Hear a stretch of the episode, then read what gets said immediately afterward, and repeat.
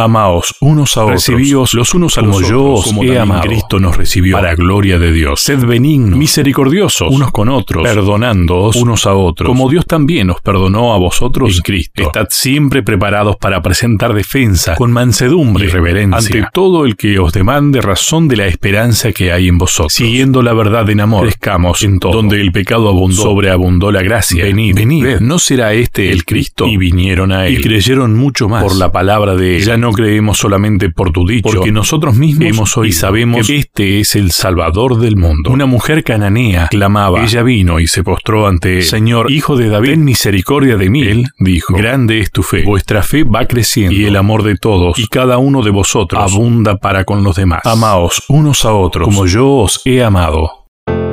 Bienvenidos a la Biblia hoy.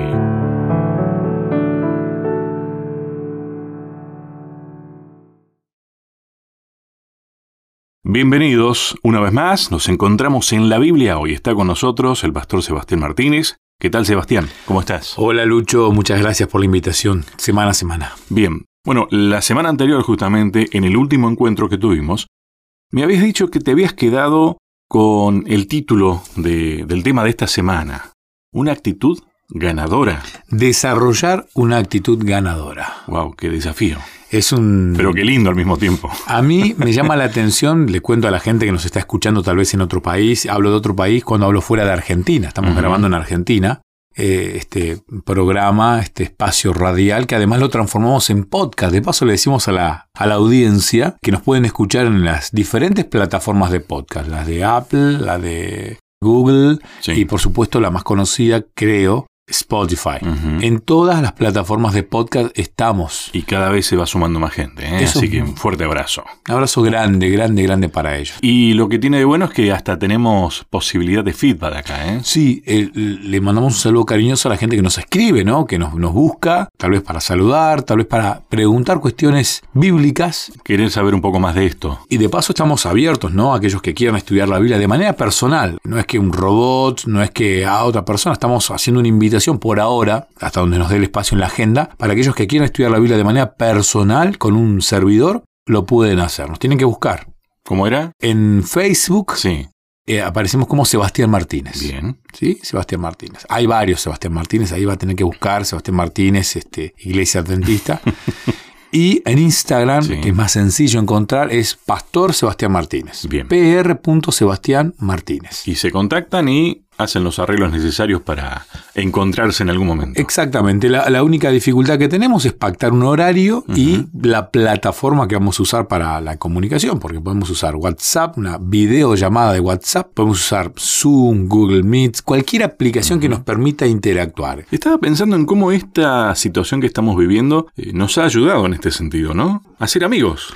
nos ha dado la posibilidad de amigarnos con la tecnología y que ésta nos permita conectarnos con gente que hacía mucho tiempo que no. O sea, ahora Mm. una reunión familiar eh, se puede realizar a través de la computadora. No es lo mismo, e insistimos, no es lo mismo. Pero hay reuniones que uno, para mí es más sencillo hacerlas de manera virtual. Digo, Ujú. reuniones laborales, por Sí, ejemplo sí. más fácil hacerlas de manera virtual, que, que están ahí, se escuchan todos, cada uno opina, se sacan conclusiones y ya está. Bueno, pero esta situación de, por ejemplo, querer ampliar uno de los temas que estamos hablando hoy, de, de- de aprender un poco más de lo que dice la palabra de Dios. Es cierto, es muy lindo el, el hecho de poder juntarse, pero esto abre una posibilidad de que a la distancia uno pueda también tener entonces este encuentro. Claro. Cosa que sin esta virtualidad no era posible antes. No, No, eh, antiguamente nos lo permitíamos. estudiamos tal vez con cartas, Ujú. ¿no? Después, bueno, Es decir, esto termina siendo teniendo una actitud ganadora. Exactamente. Porque, como dice la canción de- de- del cantante argentino, todo es cuestión de actitud.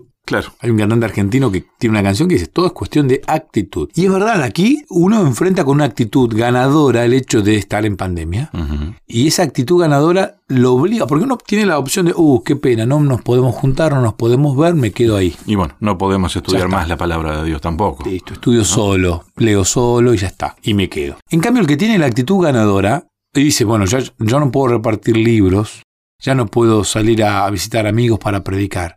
En cambio, el que tiene la actitud ganadora busca la manera de hacerlo a través de la Claro. tecnología. ¿Qué puedo hacer? ¿Qué puedo hacer? Eso es una actitud ganadora, ¿no? Ya planteársela de esa manera es fundamental. Cuando uno va al, al, estudio de esta semana, uno se encuentra con un texto que está en primera de Pedro 3.15, dice, si no, santificad a Dios el Señor en vuestros corazones, y estad siempre preparados para presentar defensa con mansedumbre y reverencia ante todo, el que os demande razón de la esperanza que hay en vosotros. Uh -huh. Te habla de estar siempre preparados. Siempre es la palabra clave. Siempre. En medio de la pandemia también. Siempre.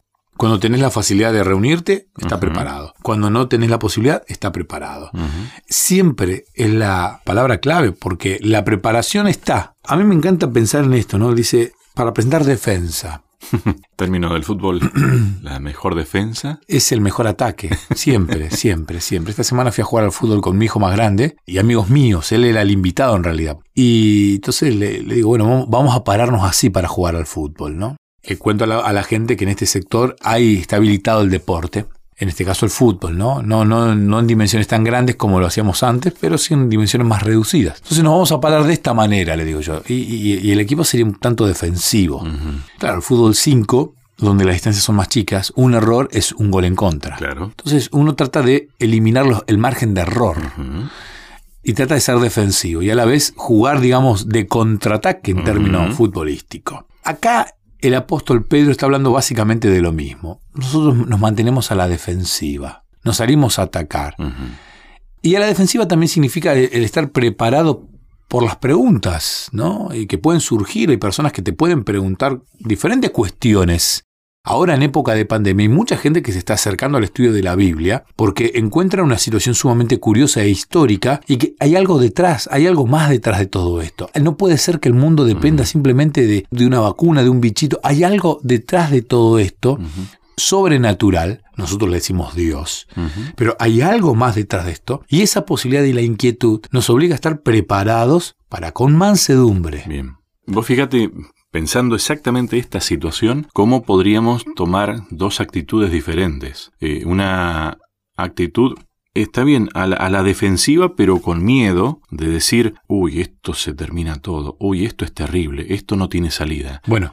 Pero la actitud contraria sería, qué bueno, porque esto yo sabía que iba a suceder. Tal vez no todos los detalles, pero esto en algún momento iba a pasar, toda esta uh -huh. situación, las cuestiones sociales, tal vez no podemos saber exactamente qué iba a ser el COVID. Entonces, una actitud ganadora te genera esa posibilidad de decir, esto es una situación aprovechable porque es un momento para explicar cómo son las cosas desde las perspectivas de Dios. Totalmente. Y hay un terreno propicio de quien está con la inquietud de querer saber también. Totalmente que eso también es una actitud ganadora, ¿eh? porque hay que animarse a preguntar también. Totalmente.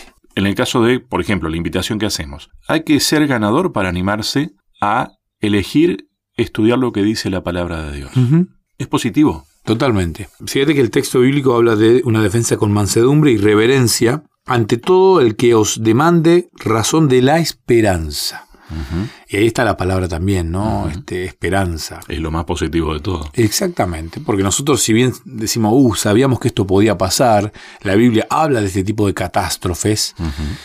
pero hay algo más que nos dice la Biblia, y eso nos genera mucha esperanza, porque la Biblia habla de un mundo renovado, habla de Cristo viniendo por segunda vez a buscar a, a los que quieren vivir en el cielo, no, no, ni siquiera es a los buenos, es a los no, que quieren vivir en el cielo.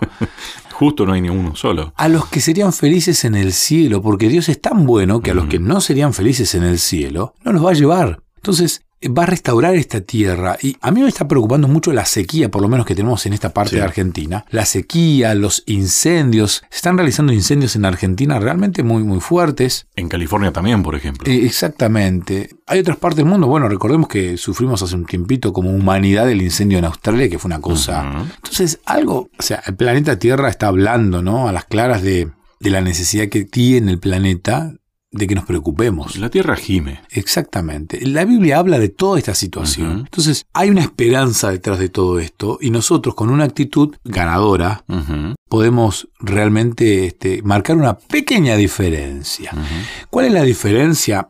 Es ver en las personas que preguntan, que tienen inquietudes, verles el potencial.